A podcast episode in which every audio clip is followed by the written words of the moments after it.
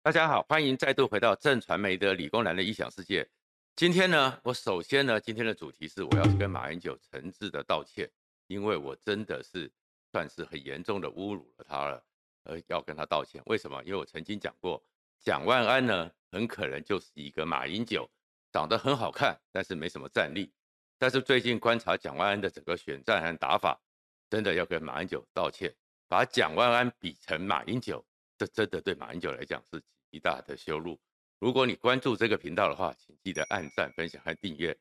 过去的时候呢，很多人呢，现在尤其是范蓝军在台北市的选举里面呢，越来越焦虑，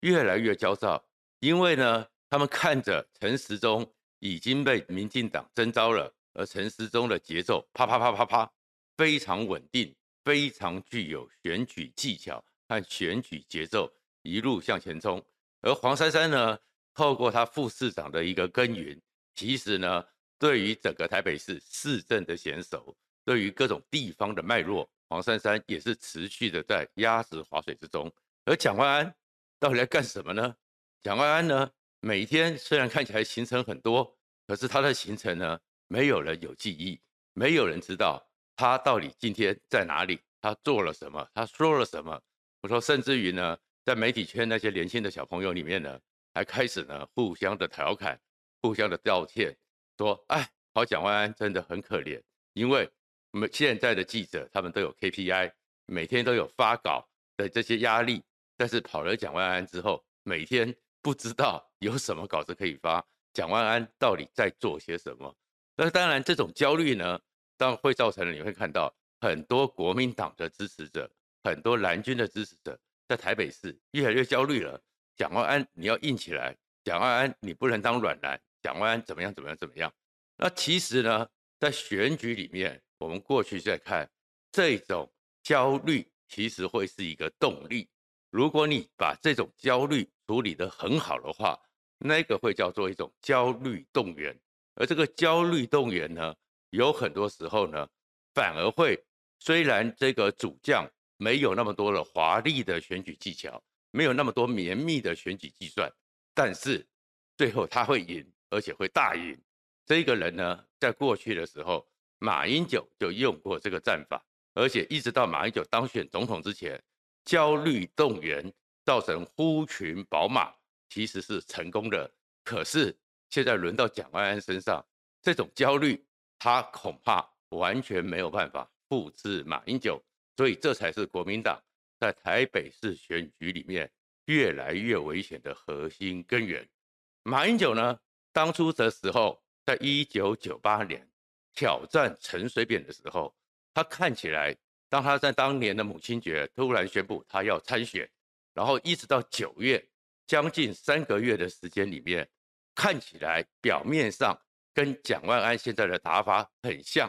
每一天呢，他的行程呢飘来飘去。是甚至于今天是可能到了大安区，明天可能到了北投，后天又到哪边去，根本不知道马英九在干什么。然后呢，也没有针对陈水扁的市政，也没有对陈水扁发动攻击，看起来不像当时的一个挑战者。然后当时的很多国民党的人也觉得，哎，你马英九真的就是长得漂亮，不会选举，讲话太软了，讲话没有重点，没有选举语言，没有选举爆发力。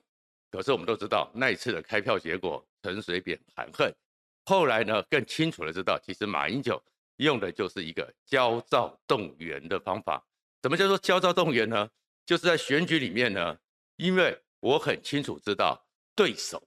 他是一个比较强势的人，对手他是一个比较有组织、比较有战力、比较有团体战的人。那我去都控他的话，我不管再怎么组织，我自己的团队。先天就弱，我自己的团队先天就不是那种积极性的，那我只好换个方法走向对立面。所以当时马英九和金溥聪在面对陈水扁的时候，他们决定了一套战法，叫做焦躁动员。而焦躁动员就是，反正呢，对方一定出手不断，而我跟他去打，我怎么样都打不赢，所以不如以静制动。但是这个静呢，是有技巧的，是有学问的，是有逻辑的。而不是像蒋万安莫名其妙的不知道在进在哪里。怎么讲呢？当时的时候在打这种选举的时候，确确实实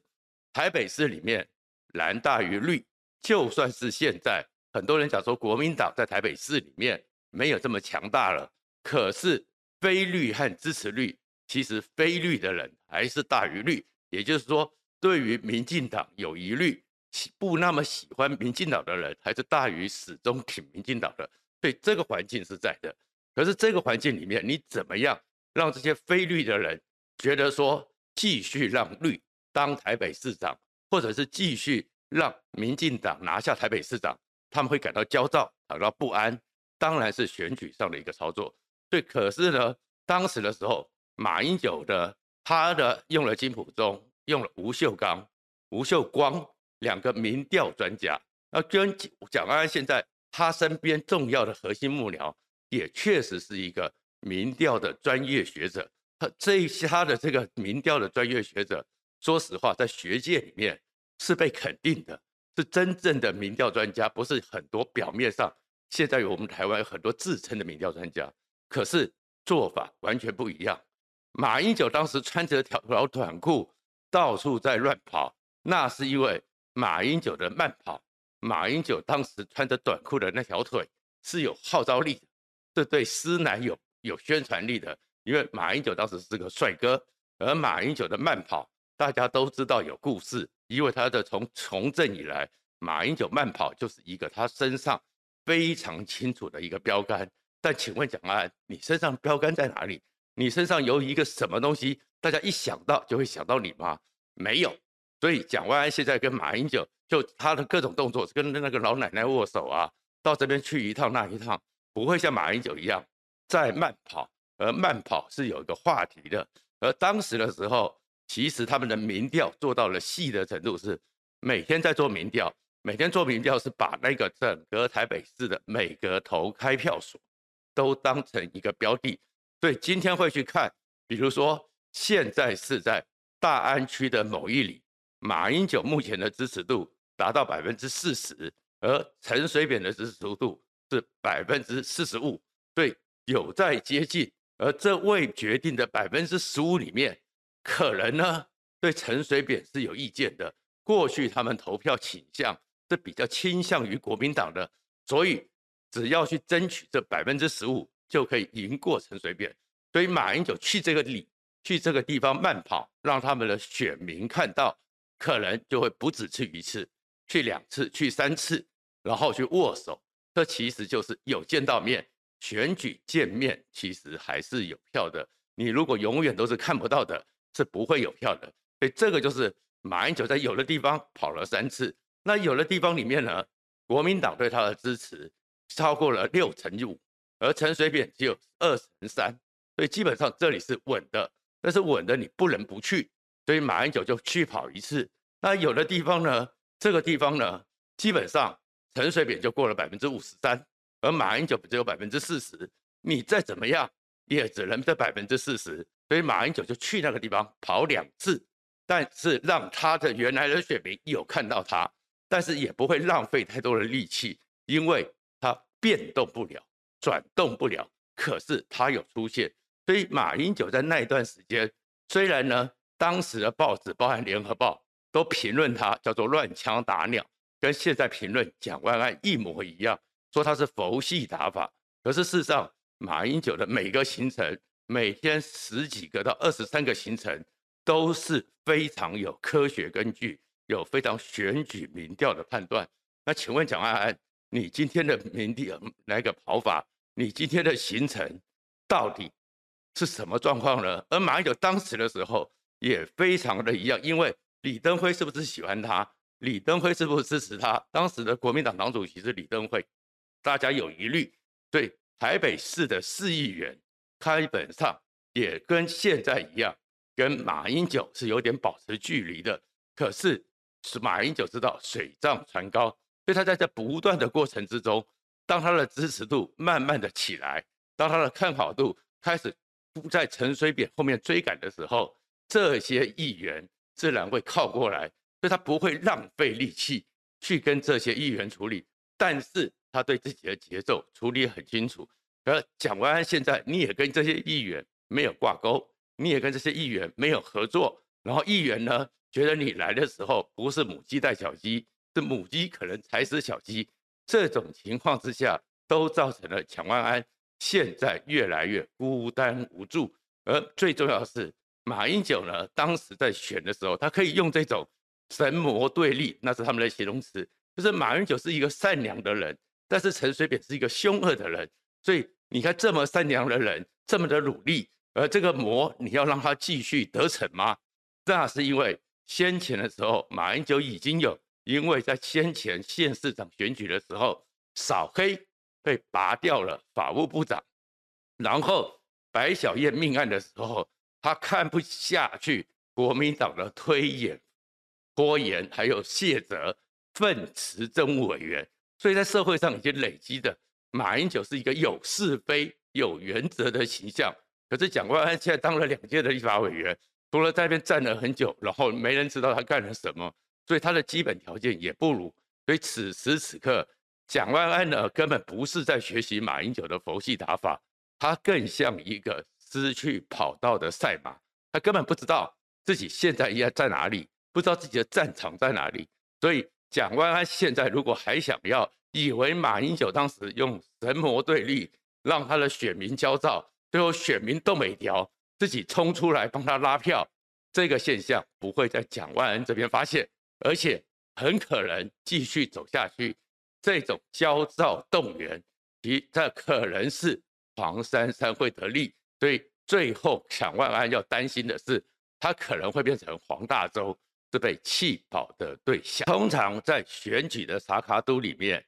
弃保会发生在第二名和第三名之间，而他们都是不希望第一名一路领先。所以目前我们看到陈时中的选法，你会发现说，确确实实很可能弃保。先前有人讲说，会不会是弃黄保三，不弃黄保安，或者是弃黄保陈？结果或现在情况越来越看得出来，陈时中很可能在一两个月之后。民调上会居于领先，因为他真的很有民进党的魂。我们常常讲说，民进党最大的专长就是会选举。而我们从这一次提名征召陈时中之后，你会看见很多人说陈时中只是个选举素人，错了。陈时中的所有出手，就证明了他真的就是先天的民进党。碰到选举之后，他的脑袋都灵活起来了，他的节奏都非常的精准了。陈时中一被蔡英文正式说要征召他参选之后，陈时中就知道在选举里面战场不能由对手设定，战场是由我来主导，我来主导，我来主控，而且呢，我要让选民看到的是支持我的选民看到我会赢，所以他们才会团结在我身上，而不像蒋万安这选民觉得你不会赢，我也不知道你怎么赢，所以就越来越松散。你看陈时中是怎么动作啊？一被宣布要征召的时候，他立刻放出来打电话给了吴思瑶，希望吴思瑶当竞选总干事，然后就代表着这个给的讯息是什么？我已经启动了我的组织，我的团队正在处理当中，接下来再放出来，我猜可能会请陈建仁当主任委员，但是又不确定。你放出的资讯是蔡英文是支持我的，英系是支持我的。而吴思辽是新潮流，新潮流也是挺我的，所以就做出这样的一个整个民进党在他背后是团结的。而对比蒋万安，完完全全在看不出来国民党都站在他后面，这又是一个差距。对双方的选民来讲，陈时中有准备，蒋万安呢根本没准备，这样的一个对比再凸显出来。而陈时中更精准的是，他知道他只要参选这一场选举就不会只是萨卡都。而是四卡都，因为陈时中一参选，有一个人一定动没聊，那个人就叫柯文哲，所以在这个时候，陈时中面临一个选择：我呢是跟着柯文哲，由柯文哲出题，我跟他缠斗，还是干脆我掌握战场的主动权，由我出题，让柯文哲进到我出的题目里面，这样子整个战场是我在主导，这个在选战里面就跟战争一样。主动权和主导权的选择，那就是一个非常重要的战略。而这样的一个战略，陈时中掌握到了，所以他先抛出台北市迟滞很久了。因为台北市迟滞了很久，所以这些话一出来之后，直接打向柯文哲。所以柯文哲原来准备好很多疫情的吵架，疫情的怎么样，要去羞辱陈时中，要去干扰陈时中的防疫的问题，柯文哲来不及出牌，他必须去解释台北市到底是不是停顿了。那当然，台北市是不是停滞很久是个见仁见智。可是柯文哲一跳入战场之后，陈时中马上做到了一个目的：柯文哲，你是跟着我的步调走，你是进到我的战场，这在兵法里面就叫开门以道。请君入瓮，而柯文哲就跳进来了。而跳进来之后产生的效果就是，他谈的是台北市政，他谈的是台北市这八年的治理。所以呢，黄珊珊在这里面非常尴尬，黄珊珊的发言权就被压制了。因为柯文哲在讲的时候，如果黄珊珊站在柯文哲这边讲，那你黄珊珊一直保持着我是有白，但是我也是挑战柯文哲，我希望有泛蓝的票。你变成是黄珊珊，你这时候完全替柯文哲讲话，你就变成纯粹的是版图比较小的民众党的代言人，这对黄珊珊扩充选票是不利的。但是黄珊珊完全不讲话呢，他也尴尬，因为你到底当了柯文哲的副市长，所以在这个时候，柯文哲抢这个市政的声量，黄珊珊没有声量。我们也会看到整个陈时中的声量马上是柯文哲的五倍，而黄珊珊只。剩下柯文哲的五分之二，这个就有非常成功的边缘化了黄珊珊。而至于蒋万安呢，没有被边缘化的问题，因为他本来就在边缘之外，他根本没在战区，所以蒋万安就更不见了。接下来陈时中不管是有意的或无意的，开始讨论说我的太太不会写常不常写脸书，又把陈佩琪给拉进来。而当陈佩琪跳入战场的时候，这个情况之下，黄珊珊更没有发言权，蔡壁如也没有发言权，就变成是纯粹的整个蒋万那个陈时中跟柯文哲的战争。反正你柯文哲一定会进来打仗，不如现在这战场是我挖坑让你柯文哲跳起来，所以他要成为时中非常精准。然后呢，每天他都会创造议题。今天是整个陈建仁又变成了主任委员，然后高嘉瑜。焦糖哥哥，坦白讲了，选举最后都是候选人，这些团队都只是花絮。可是这种花絮就在占了一天的新闻版的面，让他的整个议题、整个讨论度不断的增高。而对他的选民来讲，就是有在拼，五维表可以赢这样的中心，就看到整个民进党的基本盘就立刻巩固过来了。而且陈时中又比林志坚更厉害的一点是，他知道说任何选举的时候。一定是祖宗八代都被被挖出来，那被挖出来的时候，有些事情发生就发生了，你只有打预防针，你就出麻疹。所以他自己主动的抛出，他曾经有过绿卡，然后竟然怎么样这样处理，所以他比那个林志坚论文被人家挖出，然后你要后面去说明，就必须被人家找麻烦，完全不一样。一个自己的缺点自己抛出之后，你很难再去进攻他的绿卡。接下来另外一个状况是。他在讲绿卡的时候，又回到了当年五四五十年前台湾风雨飘摇的年代。当时其实很多人读了台大，来来来来台大，去去去去美国。其实那个现象，蓝军更多，对泛蓝的人更不好打。而且他讲说，他当年申请绿卡，还是因为当时是台湾是白色恐怖，哇，又收了绿的军，然后又把蒋万安的阿公阿祖给打了一下。这些都是聪明而厉害的选举操作，所以你会看到是说，从这个局面里面，其实陈时中是非常精准的，一步一步有选举步调，所以这个战场已经是在陈时中掌控，所以陈时中可以不断的往前走。而在这时候，你会看到国民党那里面还在活在过去。其实选举这回事是，你有很多事情定了就定了，你再回去吵都没有用。陈时中已经离开了卫福部，他已经不是指挥官，所以这时候还去跟他算当时防疫的旧账，还在天天炒防疫。其实对于选民来讲，影响已经不大了。你没有进入新战场，所以国民党会继续的被边缘。不过，我们从各种民调里面来看，陈时中有一个问题是，虽然他打成这样子，凝聚了绿军的支持度，所以他很可能现在会在接下来的民调里面。逐渐的拉开，他会是第一名。可是表态率里面有三成到四成，就是不表态，这代表着其实有很多选民更在乎其他问题，可能是经济的问题。可是你陈时中有时候在做事的时候，往往呢，对于很多是民主宪政里面的一些基本原则、一些手法上人权的事情，还是有争议，所以他们在观望。如果打了一个多月，到了九月的时候，陈时中虽然有拉开差距，但是这个差距没有拉得很大的时候，那就是陈时中的麻烦，因为他这一套非常精准的民进式党式，